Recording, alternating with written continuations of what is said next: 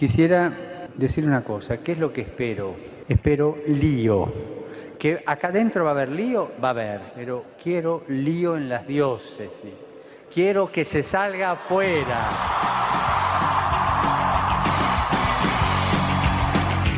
Armando Lío, con Fran Juárez desde Murcia.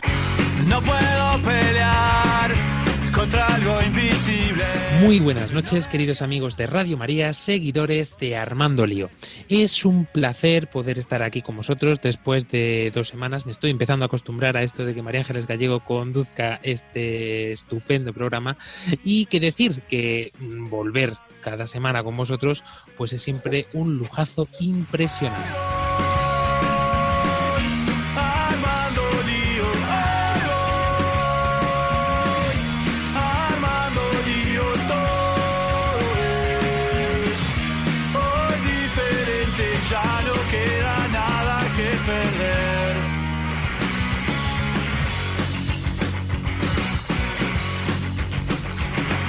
Hemos tratado ya diferentes temáticas a lo largo de esta nueva temporada que ya está más que arrancada y hoy nos disponemos a abarcar también de nuevo de una forma diferente, eso sí, el tema de la cultura de la muerte. Hoy nos vamos a centrar en un tema mucho más, podemos decir, eh, liviano, pero también mm, mucho más también importante, porque hay tantas veces que se nos pasa de largo, pero todo a su debido tiempo, porque lo primero es presentar al equipo que hoy, eh, de forma reducida, es muy rapidito de presentar. Muy buenas noches, Jessica Benítez, desde Paraguay. Muy buenas noches, Maísa Paz, qué gusto, le extrañamos a nuestros demás compañeros, esperemos que ya pronto acaben los exámenes y nos acomodemos, que por cierto tenemos algunas noticias, pero después vamos a estar comentando. Todo, todo a su debido tiempo. Y vais a paz, le decimos también a nuestro queridísimo sacerdote, el padre Mauricio. Muy buenas noches. Buenas noches, ¿qué tal? ¿Vais a Y un placer saludarles, como siempre, este que os habla, Fran Juan. Hoy diferente, ya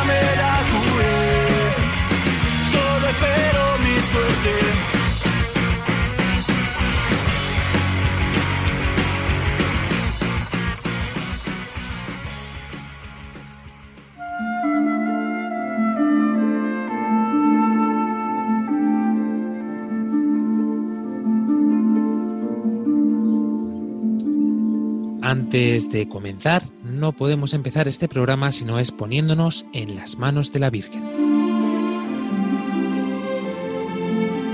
María orienta nuestra elección de vida. Confórtanos en la hora de la prueba, para que fieles a Dios y al hombre, recorramos con humilde audacia los caminos misteriosos que tienen las ondas del sonido, para llevar a la mente y al corazón de cada persona el anuncio glorioso de Cristo Redentor del hombre. María, estrella de la evangelización, camina con nosotros, guía a Radio María y sé su protectora. Amén. Amén.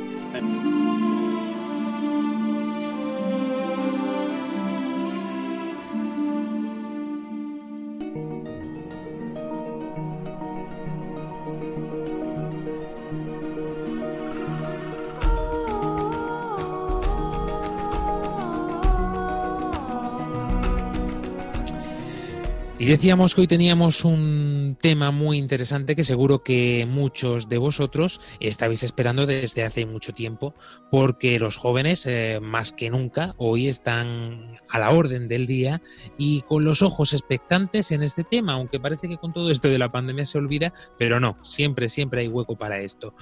Por eso le vamos a dar al play en esta noche. Antes de nada, recordaros, por supuesto, que estamos atentos y pendientes de todos vosotros, nuestra queridísima Claudia Requena, a lo largo y ancho de este sexto continente, tanto en Facebook como en Twitter, así como en Instagram, o donde más nos gusta en nuestro número de WhatsApp más 34 685 25 22 55. Volvemos a repetir para que hayáis podido tener un tiempecito para coger papel y lápiz o directamente vuestro dispositivo móvil para apuntar nuestro número de teléfono más 34 685 25 22 55. El correo electrónico también a vuestra disposición armandolío arroba radiomaria.es. Y ahora sí, le damos al play a Lío Eco.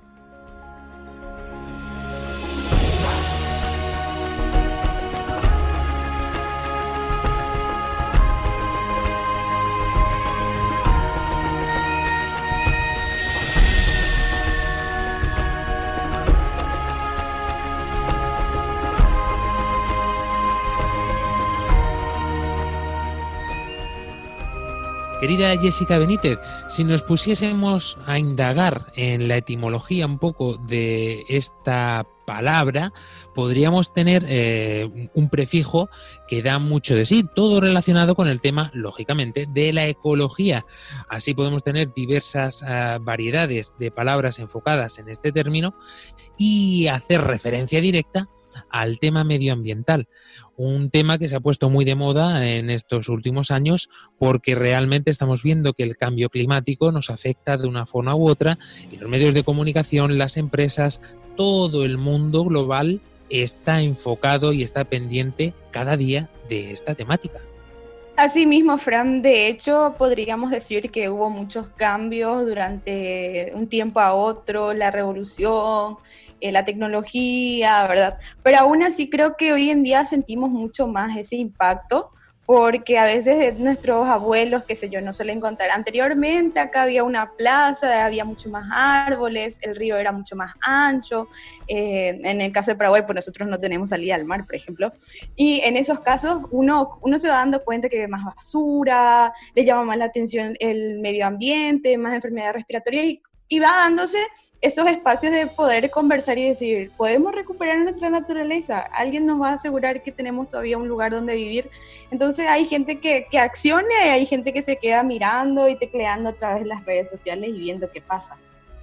Seguro que los que no se quedan quietos son nuestros niños de la semana pasada, que fue un programa maravilloso y estupendo.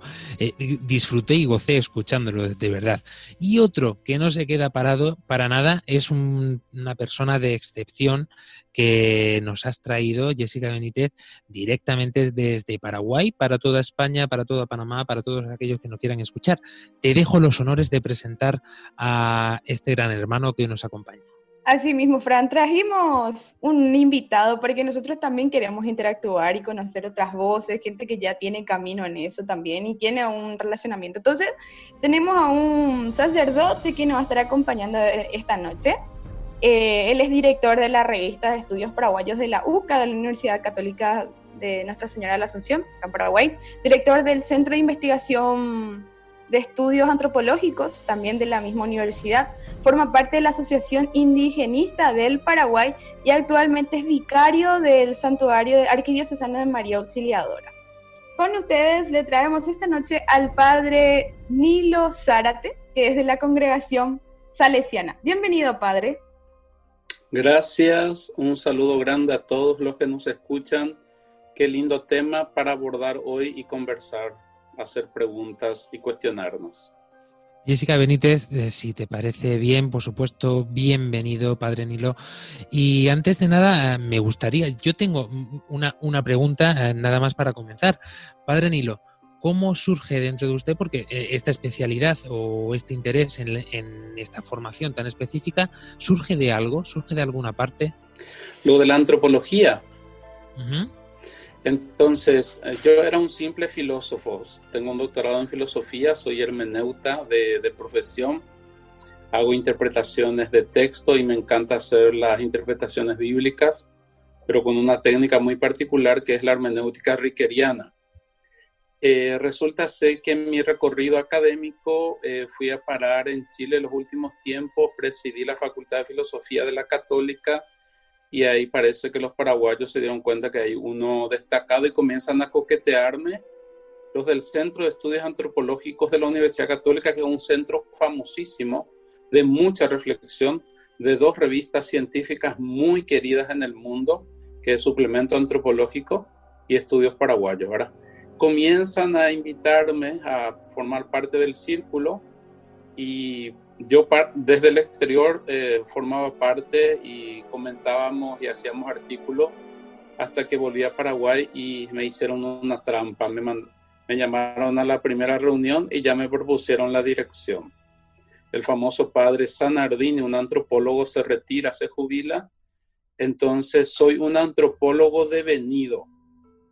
Mi profesión es otra, pero tengo que asumir. Y lo del indígena, el indigenismo, este, este, este centro en los últimos tiempos fue orientándose a los estudios indigenistas. Entonces tuve que asociarme también a, las, a la, una de las asociaciones más antiguas del Paraguay, que es la Asociación Indigenista del Paraguay. Entonces, e, por eso estoy en eso. o sea, antropólogo devenido. Así a simple vista, en un primer eh, instante, ¿podríamos decir que la antropología tiene razón, tiene mm, conexión directa con el tema que estamos tratando en esta noche, el tema de la ecología? Por supuesto, y el Papa nos hace saber así diciéndonos que la crisis ecológica no es solo crisis del planeta, sino es crisis de la humanidad. Por eso lo llama crisis integral o ecología integral. O sea, no existe una crisis humana separada de la crisis ecológica, sino están muy relacionadas. Entonces es el hombre el responsable de esta crisis. Por eso el hombre es el que puede solucionarlo razón y motivo, queridos oyentes, por lo cual hemos querido que esté hoy con nosotros el Padre Nilo. Antes de continuar, Jessica Benítez, siempre salimos a la calle, um, ahora de forma virtual debido a la pandemia, pero eh, necesitamos conocer la opinión de nuestros oyentes. Cuéntanos qué nos traes para esta noche. Bien, traemos tres propuestas muy interesantes. Eh, capturamos a tres personas, uno de un país, otro acá de muy cerquita. Y les preguntamos, les cuestionamos si ellos son, están totalmente adentrados, si son conscientes del cambio climático y también si colaboran con el cuidado de la casa común o si hay alguna otra forma que puedan ayudar a cuidar el medio ambiente. Porque una cosa es fácil decir sí, sí está mal, pero ¿qué estamos haciendo? Entonces preguntamos a tres personas. Lo escuchamos.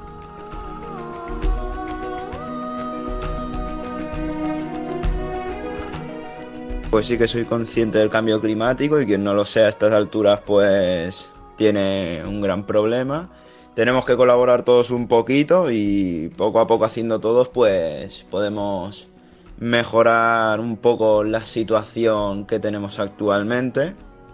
Y en casa colaboramos, eh, siempre tiramos la, basura, los plásticos a su sitio, el cristal a su sitio y todo.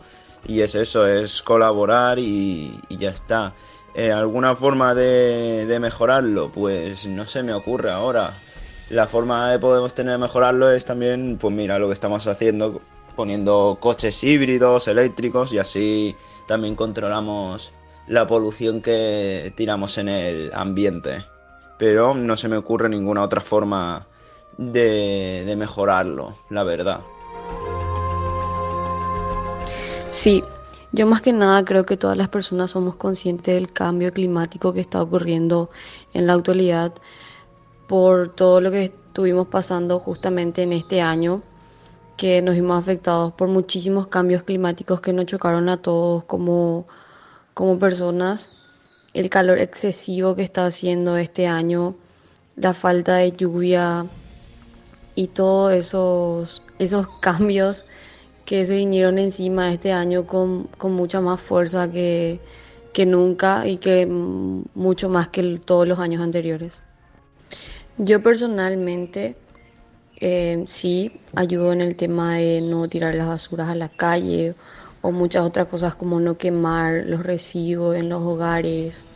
Y para mí esas serían una de las formas de cuidar que, que tendríamos que adoptar todos, que es tratando de no arrojar las basuras, que es lo que más hacemos los paraguayos, pero ser más conscientes en ese tema cuando viajamos o cuando nos vamos al interior del país y llevamos cosas, tratar de que nuestras basuras siempre llevar con nosotros o tirarlas en algún contenedor de basuras y no dejarlas todas por las calles.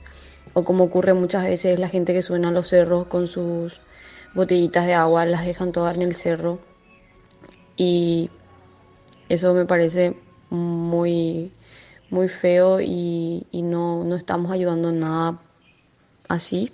Y por lo menos empezar con esas pequeñas acciones desde ahí para ir cambiando después en muchas otras más.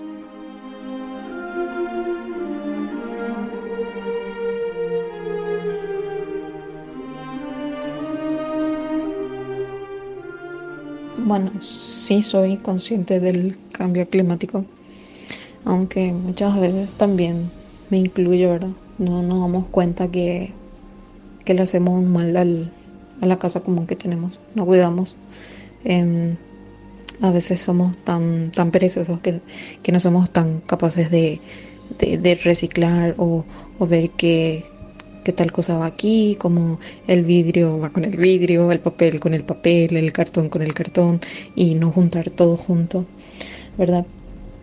Claro que somos conscientes, pero a veces es como que no nos damos cuenta que una pequeña basurita ya, ya, ya tiene su consecuencia a veces. ¿Colaboras con la casa común o se te ocurre alguna forma de mejorar el cuidado del medio ambiente? Cuando estaba en, Paraguay sí que colaboraba mucho. Me gustaba mucho en cuidar mi zona, ¿no? Porque siempre se tiene que empezar por, por nuestra propia casa y luego ya ver en lo de afuera, ¿no? Porque de nada te sirve en ver lo de afuera y siendo que tu propia casa, tu casa se está cayendo a pedazos de tanta basura que tenés, ¿no? De una forma u otra, eh, todos tenemos claro que algo está pasando, que algo está cambiando a nuestro alrededor, en nuestro entorno, sea o no natural, pero parece ser que según los científicos, pues siempre eh, se aboga a que los, los, seres humanos, nosotros, somos los culpables de que se estén produciendo pues tantas eh, alteraciones en la climatología como exceso de calor, eh, lluvias y precipitaciones en exceso, un largo etcétera, ¿no? que influye más de lo que nosotros nos pensamos y nuestra solución o lo que se supone que debemos hacer o lo que nos han enseñado siempre es pues el reciclaje, eh, el no contaminar, eh, pero realmente esta conciencia, porque poco a poco se ha ido instaurando en nuestras vidas, creo que va mucho más allá, tal y como nos decía el padre Nilo, Jessica Benítez, porque trasciende hasta la persona. Totalmente, así que qué mejor manera que preguntar al padre después de escuchar todo, que todo el mundo sí hay basura, está haciendo, pero ¿qué más? ¿Qué, qué nos puede contar el padre de ese lado de que el, humano es el responsable ya de quien nos estaba adelantando ese tema? Partamos de esa misma frase. El humano es el responsable es una frase polémica para los opositores de esta encíclica, que sostienen que los cambios climáticos se dan porque se tienen que dar y otros fuertes datos científicos que dicen que sí se dan por el factor humano o la intervención del hombre. Entonces el Papa toma partido diciendo que el planeta está cambiando porque la persona lo está cambiando. Por eso su primera parte de la encíclica es la contaminación y el cambio climático y aborda todos los datos científicos, ¿verdad? Lo cita la Carta de la Tierra, esa famosa carta de Leonardo Bo con el norteamericano, famosísimo, lo cita dos, tres veces, lo, instala como algo ya mm, eh, sabido, asumido. Después comienzan los problemas, no es solo basura, su segundo bloque del Papa es el agua. Problema, hay, hay personas que no pueden tomar agua, eh, aquí en nuestra zona del Chaco hay gente que está sin agua. Eh, India, África, todos tienen problemas de agua, ¿no? Y no todos acceden al agua. Entonces él hace la denuncia que por qué unas personas no pueden acceder al agua potable y por qué otros tienen que consumir la mayor cantidad posible indiscriminadamente. Después, yendo a lo científico de nuevo, la pérdida de la biodiversidad hace una aclaración muy buena de cómo se da esta pérdida, es por intervención humana. La cuarta área o parte que trata es el deterioro de la calidad de vida humana y ahí asocia la crisis ecológica con la crisis humana. Es que no hay manera de escaparse de esta asociación entre las dos cosas, ¿verdad? Y habla también de la degradación social tiene muchas acusaciones, tiene muchos textos hermosísimos, frases, eh, expresiones muy interesantes. Eh, por último, la quinta parte hace una denuncia de la inequidad mundial. Ese es como para agarrar aparte y decirle a medio mundo por qué no somos iguales, por qué no estamos iguales, por qué no accedemos todos a los mismos servicios ¿Por qué no tenemos todos la misma seguridad alimenticia? ¿Por qué unos sí, por qué otros no? Y después, por último, acusa a todos los gobiernos diciendo hay una respuesta débil a nuestros problemas ambientales. O sea, no, no, no estamos tomando en serio. En un momento dice que a este ritmo ya no vamos a poder revertir.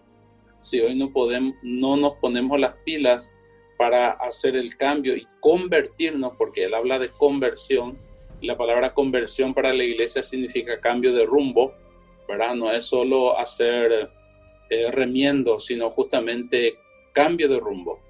Pararte, girarte y volver tu camino. Entonces necesitamos una conversión ecológica.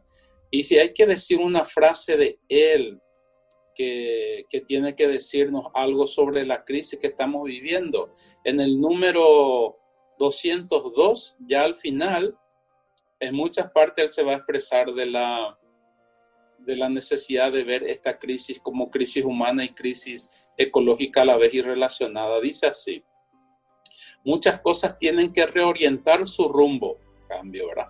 Pero ante todo, la humanidad necesita cambiar, la humanidad. Hace falta la conciencia de un origen común de una pertenencia mutua y de un futuro compartido por todos. Esta conciencia básica permitiría el desarrollo de nuevas convicciones, actitudes y formas de vida. Se destaca así un gran desafío cultural, espiritual y educativo que supondrá largos procesos de regeneración. La dimensión no solo es ecológica humana, sino también cultural, espiritual, educativo. Magistral nuestro Papa. Dicho de otra forma, que está muy bien y es necesario que hagamos, Jessica Benítez, eh, esta labor de separar en los contenedores, de promover que todo el mundo eh, sea cada vez más ecológico en este ámbito, pero todo el cambio tiene que empezar antes por una decisión propia, por una conversión, como nos dice el Papa Francisco. Así mismo, así por ejemplo, cuando íbamos escuchando algunos de los audios decían empezar por nuestra casa, ¿verdad?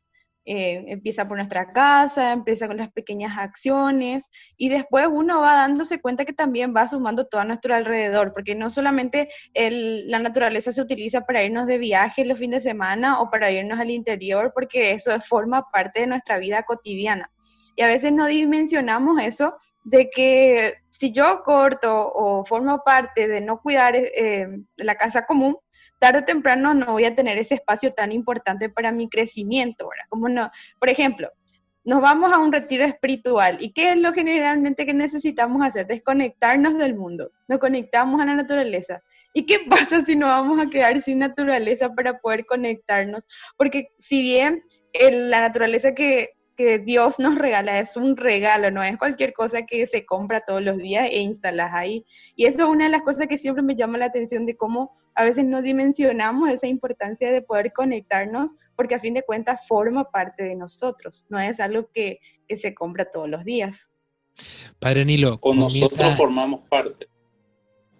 Asimismo, y le iba a decir, Padre Nilo, precisamente una de las primeras palabras que nos dice el Papa Francisco en esta maravillosa encíclica. Dice, olvidamos que nosotros mismos somos tierra. Nuestro propio cuerpo está constituido por los elementos del planeta. Su aire es el que nos da aliento y su agua nos vivifica y además nos restaura. Así es, nosotros somos parte, nosotros somos fruto de la naturaleza, ¿verdad? No somos ni anteriores a esta madre tierra, ni seremos posteriores, porque ella se va a regenerar cuando no estemos nosotros y va a poder albergar todas las vidas que siempre albergó, ¿verdad? Entonces, no somos antes a ella, no somos prioritarios y nos, nos hemos convertido en depredadores de esta naturaleza.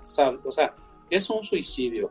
Sabemos que somos parte de la naturaleza, necesitamos de ella y la estamos depredando. Increíble, entonces no es solo eh, reciclar basura o clasificar, es también saber usar el agua, no usar el aerosol, plantar un árbol, no imprimir tanto, etcétera, etcétera, etcétera. O sea, reconocernos, esa parte que leíste es interesantísimo, ¿verdad? Reconocernos que somos tierra, somos humus, de ahí viene nuestro nombre, ¿no? Somos barro, y 80% creo que somos agua, así es que, ¿qué podemos decir? De igual modo, no solamente el Papa Francisco, porque él mismo lo cita en esta encíclica, hace referencia a otros santos padres que ya nos han ido advirtiendo desde hace más tiempo incluso. Nosotros nos parece que hemos hecho oídos sordos porque muy bien no llevamos el asunto de la ecología y del cuidado de esta casa común. Se ve que un poquito sorditos debemos de estar eh, de vez en cuando para no haber atendido lo suficientemente bien eh, esta temática tan importante para nosotros y que al mismo tiempo no nos damos cuenta de esto que estamos comentando, de que somos nosotros los primeros perjudicados, padre Nilo.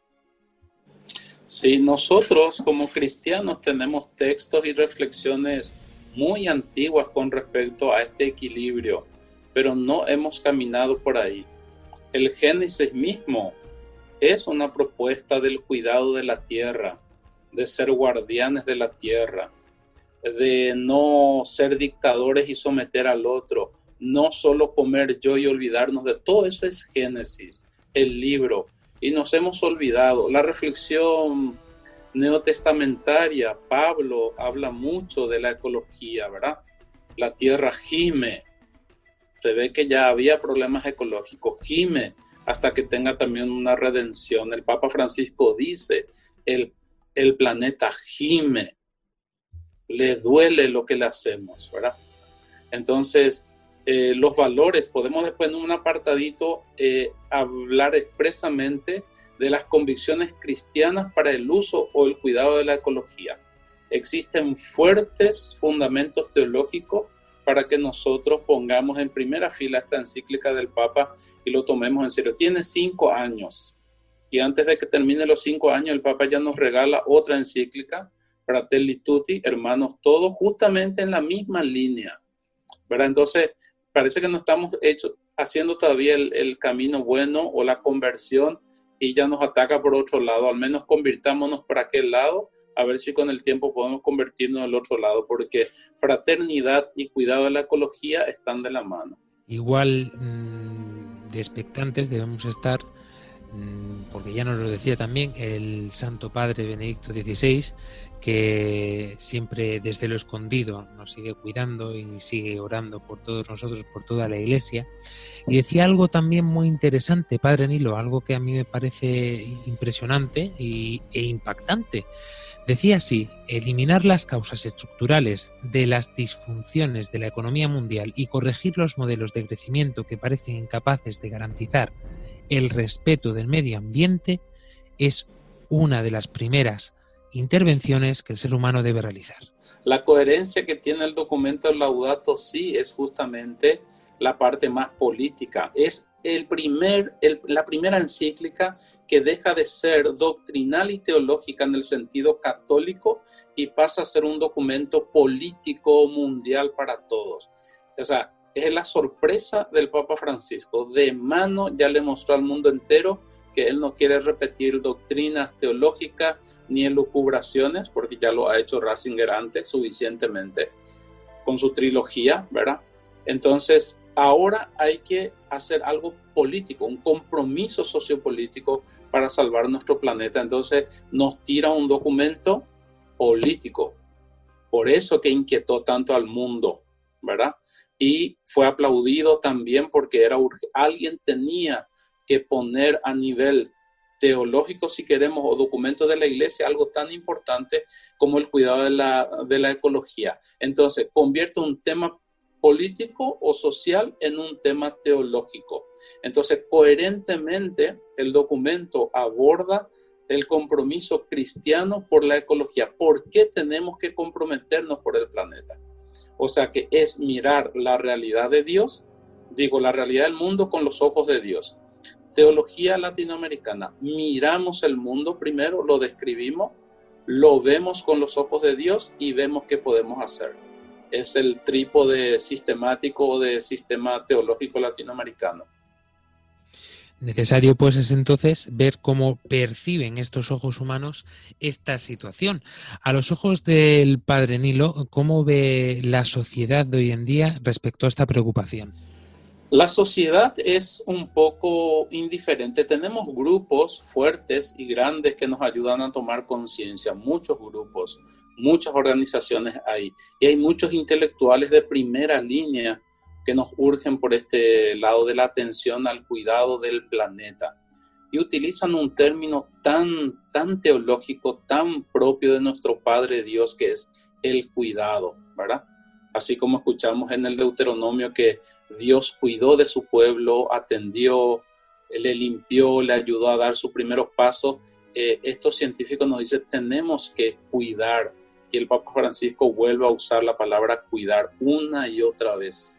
Creo que cincuenta y tantos veces usa la palabra cuidar. la, la teología del cuidado es importantísima. Nosotros basamos nuestra visión de la persona humana en la necesidad del cuidado. ¿verdad? Nosotros cuidamos del pobre, cuidamos de la viuda, cuidamos del huérfano. Es un, es un recurso teológico muy fuerte en la, teología cristiana. Entonces, el cuidado de la naturaleza se iguala al cuidado del ser humano, porque el ser humano es el que va a ser perjudicado, el ser humano es el que está perjudicando al planeta. Entonces, volvemos a una centralidad teológica muy interesante. Volver a mirar de dónde nacimos y que solo vamos a encontrar redención en este lugar donde nacimos porque si nosotros no encontramos aquí redención, no sabríamos lo que significa redención. Dice Jesús, diste un vaso de agua, sí. Ayudaste, le diste abrigo a alguien que necesitaba, visitaste, sí. Entonces pasa la fiesta. Eso es. Y con esa estupenda reflexión nos vamos a quedar en esta primera parte para poder disfrutar, asentar mm, muchos de los conceptos que hemos podido describir con esta maravillosa canción, a falta de María Ángeles Gallego, pues nos tomamos el café hoy en esta compañía estupenda.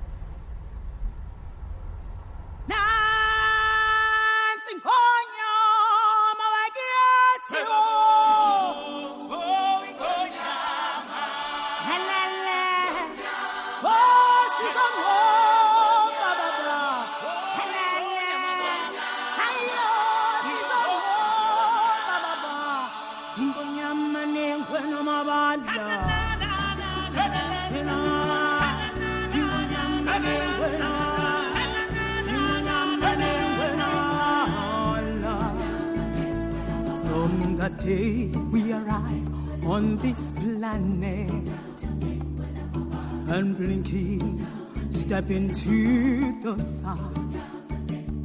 There is more to see than can never be seen, more to do than can never be done.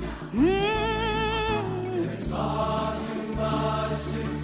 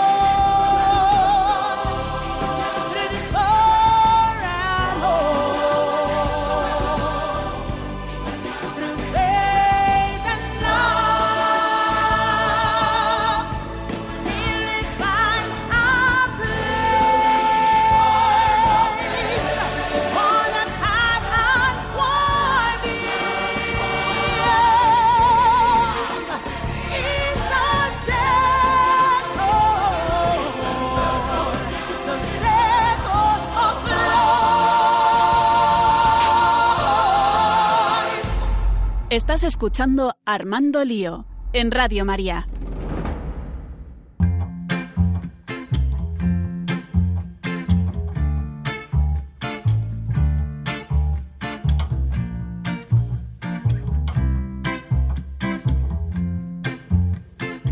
Continuamos en este programa de Armando Lío, en esta noche de domingo.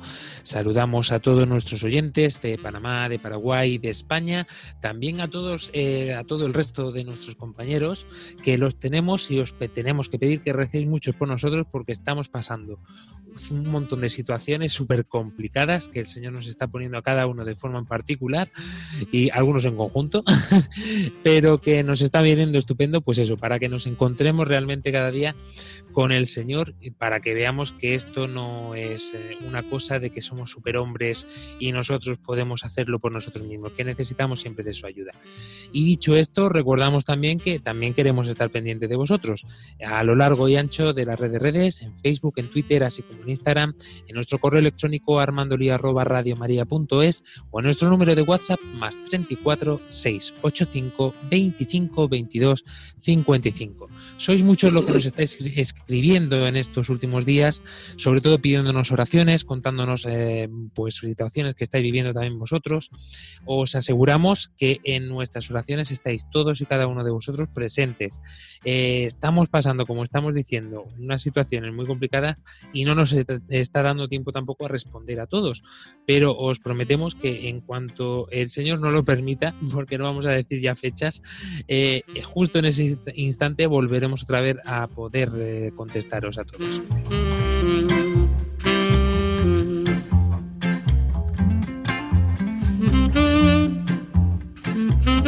Nosotros continuamos con la temática que nos abarca en este día eh, de lío eco. Comenzando estamos con el padre Nilo un gran antropólogo que nos está ayudando muchísimo a poder comprender, sobre todo desgranando todo esto de la encíclica de Laudato Si del Papa Francisco. Es tan importante que entendamos esto porque nos va la vida en ello, según hemos llegado a conclusión, Padre Mauricio, y es que es esencial que mm, entendamos esto, que nos va la vida literalmente en ello. Sí, o sea, esta mm, nueva cultura, dice el Papa Francisco también, que implica un nuevo hombre. Eh, bueno, yo no voy a entrar en, en, meterme en terreno de otro, ¿no? pero habla, dice, no habrá una nueva relación con la naturaleza, sino un nuevo ser humano. O sea, no hay una ecología sin una adecuada antropología.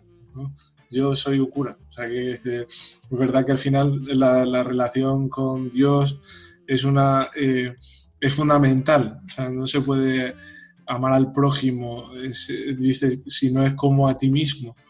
O sea, al final yo veo que en el fondo, con otras palabras más bonitas o, más eh, abiertas al mundo, hablamos en el fondo del pecado. O sea, es decir, ¿qué es lo que hace daño al hombre? O sea, ¿para qué ha venido Jesucristo a rescatarnos? Eh, a, matar a César a, a, cambiar sistemas, pues Dios ha venido a rescatarnos del pecado, que es lo que realmente hace daño al hombre. Porque ninguna ley, diría casi ni cambio de conciencia, transforma al hombre. Eh, lo que cambia es el amor. O sea, al final que haya una relación con Dios, con, con los demás y con uno mismo de forma armoniosa y ordenada. Y esto es lo que impide el pecado eh, en el fondo veo que en el fondo lo que dice el Papa Francisco, ¿no? Es decir, que esta nueva relación eh, lo hace un hombre nuevo, que es lo que dice, lo que quiere hacer Dios con nosotros. O sea, a través de su espíritu aparece una nueva creación. Dice, ¿cómo yo que soy? Le dice a Nicodemo, ¿cómo yo? Dice, voy a entrar de nuevo en el vientre de mi madre y salgo de nuevo para que... No, no, no. Eh, habla de todo aquel que sea bautizado, digamos así en espíritu y vida. Esa es la nueva creación.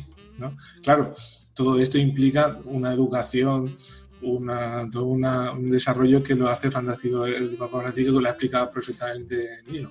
Yo, a mí, me ayuda a ver eso, porque digo, al final el, cambio de, de, relación, es una ayuda el poder ver que de verdad se ordena y se van ordenando las cosas a medida que Dios va actuando en la vida del hombre que lo que necesita este mundo es conocer a Dios. El Papa Francisco se lo presenta de alguna otra forma en este lenguaje.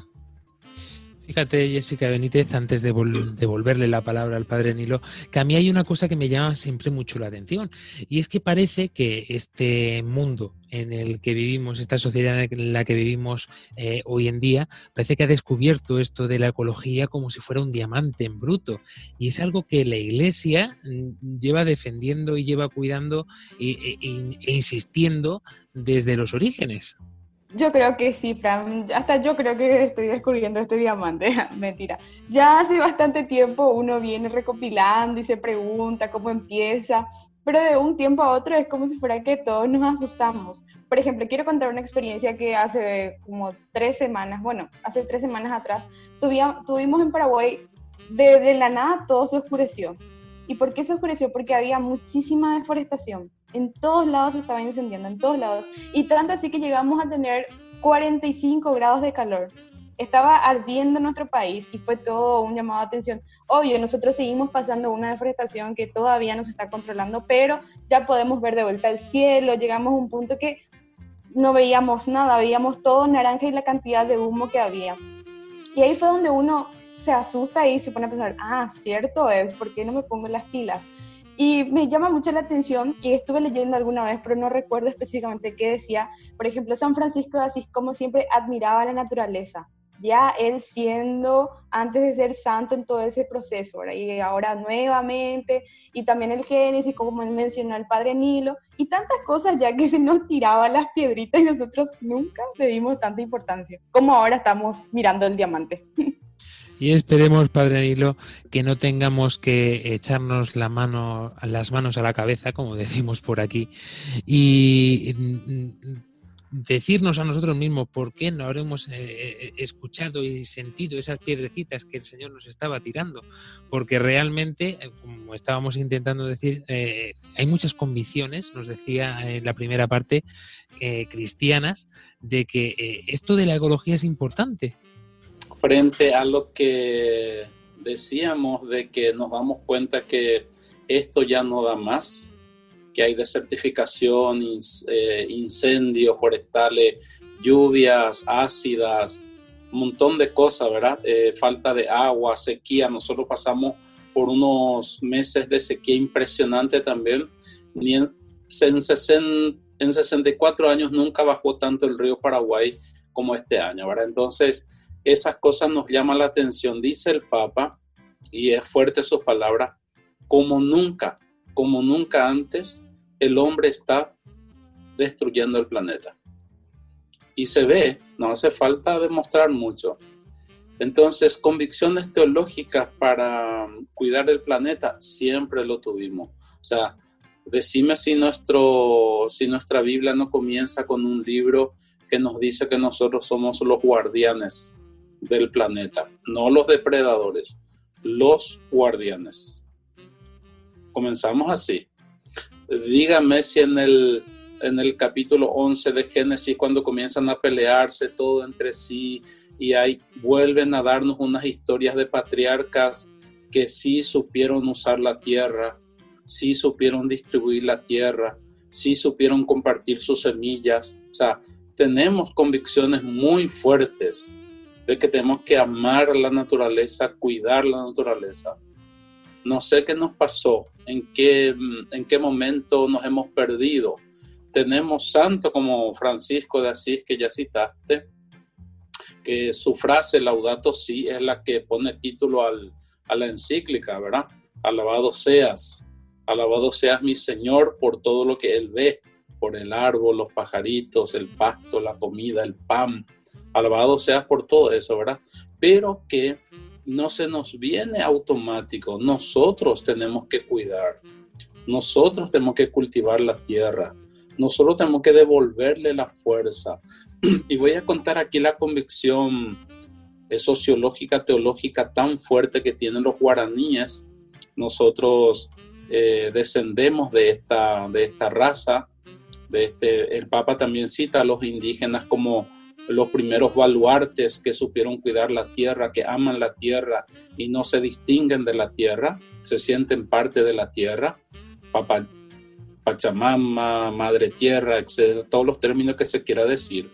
En la cultura paraguaya y sobre todo la indígena guaraní, se habla del Ubu Marane Cabo. Ubu es tierra. Ubu Marane Cabo. Marane es sin males y buscando, buscando la tierra sin mal. Hace un largo peregrinaje, ya no sabemos si desde el Caribe o desde dónde, pero un largo peregrinaje cuidando la tierra y buscando la tierra sin mal.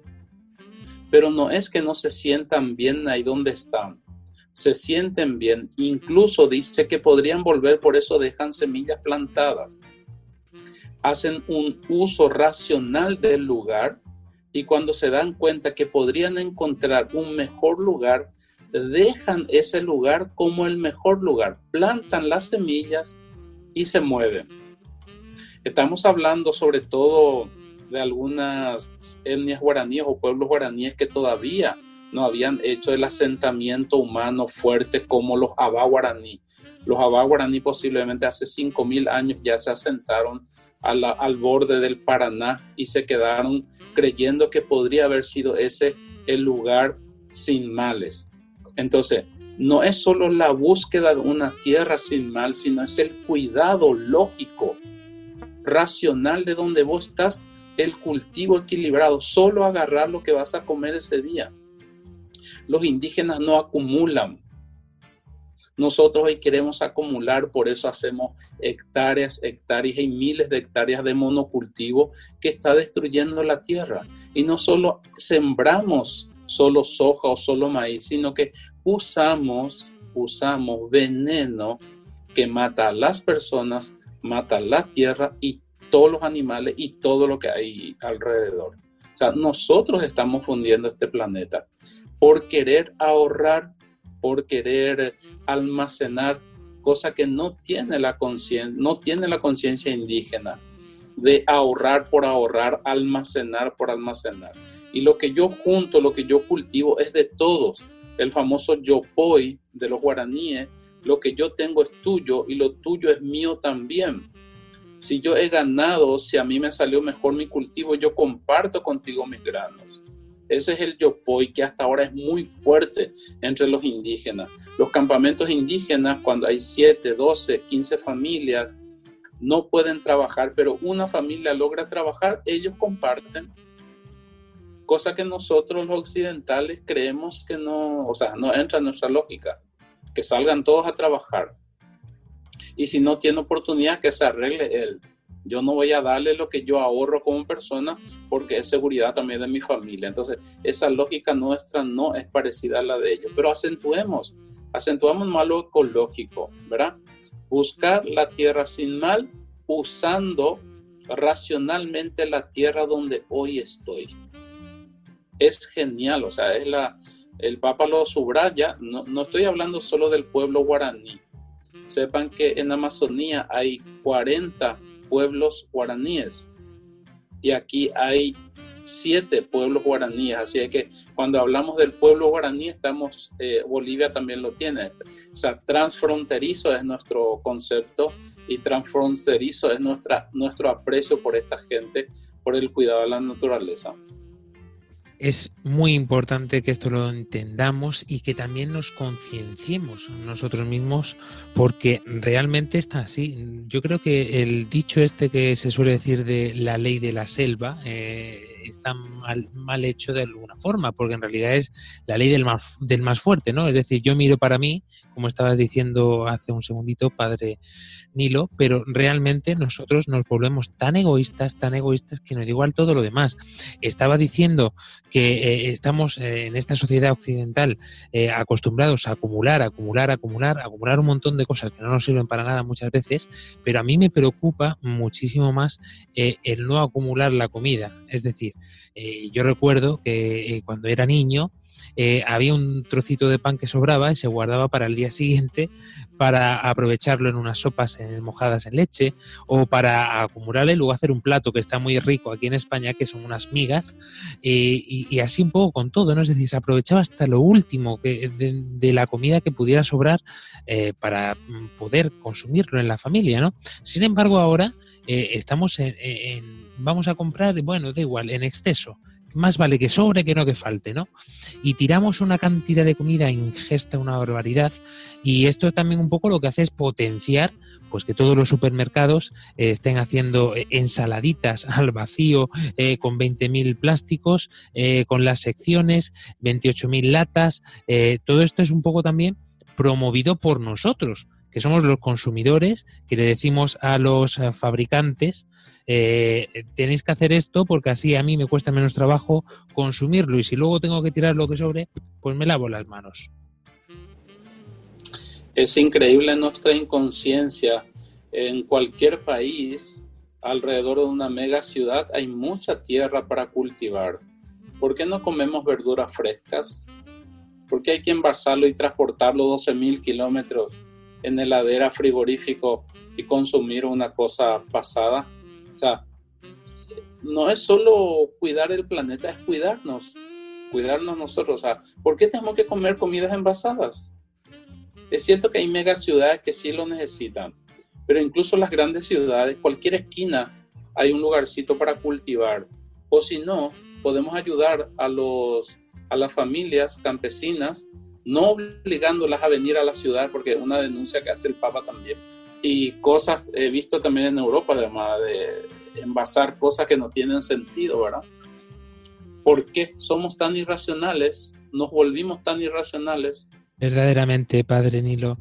Esto es así. Yo he visto barbaridades como cortar eh, un, coquito en cuatro trocitos y meterlos en un cacharrito con agua eh, y envasarlos al vacío en un plastiquito, o, incluso pelar las mandarinas, las naranjas y, ponerte en los cajitos eh, listos para consumir en el supermercado. Es realmente una cosa que deberíamos todos de replantearnos. Sobre todo lo digo también en, España, porque aquí se está dando el fenómeno de la des, despoblación, de los pueblecitos que quedan todavía. Eh, hemos podido disfrutar, mi señora esposa y yo, de un viaje de novios, eh, de una luna de miel, mejor dicho, porque es un viaje de esposos, que ya estamos casados. Eh, hemos podido disfrutar del norte de España, que conserva todavía mucho esto en los pueblecitos, todo lleno pues de granjas, lleno de vaquerías, y yo echaba de menos esto porque yo esto lo he vivido de pequeño en mi pueblo. la vecina tenía gallinas en, en el corral, el de más abajo tenía los cerditos, el de más allá tenía la vaca, la que iban a por la, leche, todo el vecindario, la otra cogía los huevos. Es un poco la vida que hemos tenido todos, ¿no? Y realmente es una pena que estemos perdiendo esto por la supuesta comodidad, porque yo, si soy sincero, creo que costaba menos trabajo ir a la vecina de enfrente a pedirle los huevos. Pero ahora tienes que desplazarte hasta el supermercado o hasta el hipermercado para poder comprar como tú quieres, de la manera que quieres, porque parece que todo es más sano y más saludable cuando es todo justo lo contrario. El tiempo es eh, imparable, se nos consume y ha sido una experiencia magnífica el poder disfrutar y ahora entendemos también por qué estamos haciendo, por qué hemos hecho este programa de Lío Eco dentro del ciclo de programas de cultura de la muerte, porque realmente esto es, eh, está en contra totalmente del ser humano, esta ideología que está imperando de la supuesta comodidad, como estábamos diciendo antes, nos hemos dado cuenta después de este programa que tiene totalmente razón y el Papa Francisco nos lo ha dicho muy claro y os invitamos a todos a releer si ya lo habéis hecho y si no, a leerla por primera vez, la encíclica Laudato Si, porque no tiene desperdicio alguno. Padre de Nilo, despidiendo programa y muchísimas gracias por haber estado con nosotros en esta noche. Ha sido un gusto compartir con ustedes este momento y ojalá sea una oportunidad para tomar conciencia de que somos guardianes y que hay que cuidar la tierra, primero para cuidarnos nosotros. Grandes guardianes debemos de ser porque así el Señor nos lo ha dejado. Muchísimas gracias de nuevo. Jessica Benítez, despidiendo el programa. Muchas gracias, Padre Nilo. Gracias también a su cura párroco por darnos ese espacio y también empezar a seguir cultivando de hacer pequeñas acciones y recurramos realmente a eso de mirar y apreciar porque es lo único que tenemos. Padre Mauricio. Un abrazo a todos, nos vemos pronto. Y eso, que la relación con Dios sea nuestra conversión realmente a Él y así poder amar a todos, de verdad. No solamente, porque hay una cosa que a mí me ha llamado mucha atención, una cosa que ha dicho el Padre Nilo, y al final lo, lo que decía el Papa Francisco, al final es el corazón del hombre. O sea, al final, ¿cómo se puede hacer? Pues amando al final. Pero claro, hay un amor que tiene un límite. Está la virtud humana, que al final es intentar, intentar, intentar, intentar. Lo sobrenatural, Dios, su caridad y su amor, es lo único que nos puede salvar. No puedo cerrar el programa con palabras mejores, así que con ellas nos quedamos hasta dentro de siete días Panamá, Paraguay, hasta dentro de dos semanas España. Nos volvemos a encontrar aquí, en los micrófonos de Radio María. Adiós. Adiós. Adiós. Adiós. Adiós. Adiós.